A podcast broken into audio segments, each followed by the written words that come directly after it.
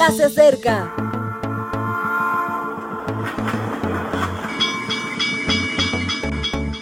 Partimos ya.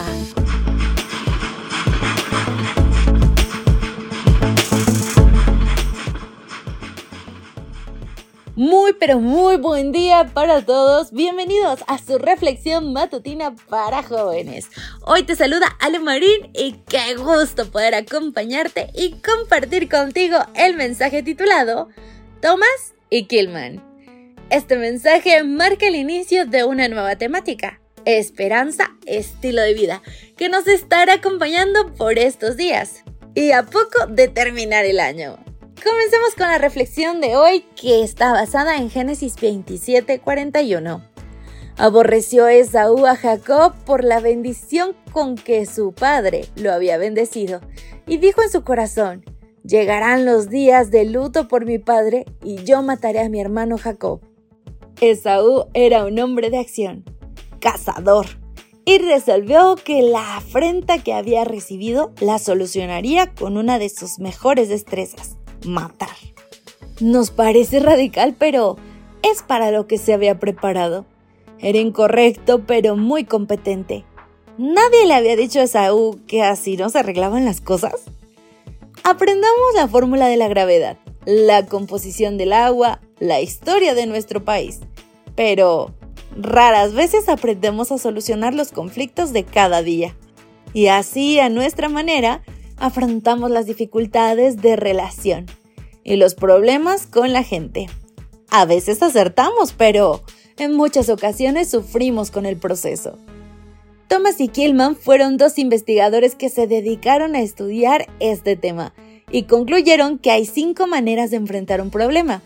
Están en primer lugar los que tienen un estilo competitivo. Su interés personal está por encima de la cooperación o búsqueda de una solución.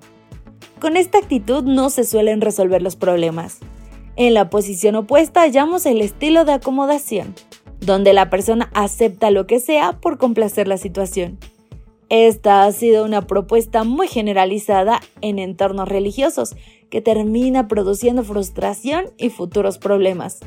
En tercer lugar están los que tienen un estilo de huida y que no atienden a sus intereses ni a los del otro, simplemente escapan e ignoran el problema. Este estilo no resuelve tampoco los conflictos, sino que los enquista. El estilo de compromiso avanza algo más hacia la solución porque, aunque no se reconocen los errores, ambas partes se implican en realizar ciertas acciones que destraben la situación.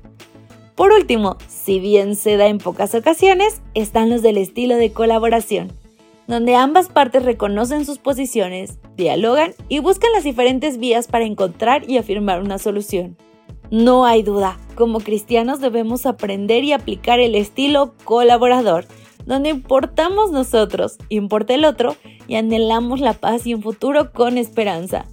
Porque, no lo olvidéis, estamos llamados a ser pacificadores.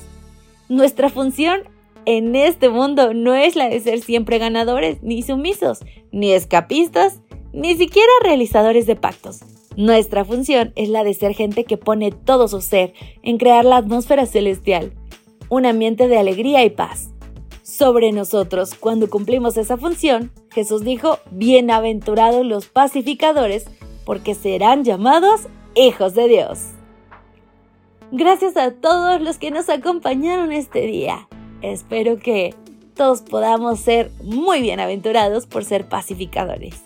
Hasta la próxima, Maranata. Gracias por acompañarnos. Te recordamos que nos encontramos en redes sociales. Estamos en Facebook, Twitter e Instagram como Ministerio Evangelike. También puedes visitar nuestro sitio web www.evangelike.com. Te esperamos mañana.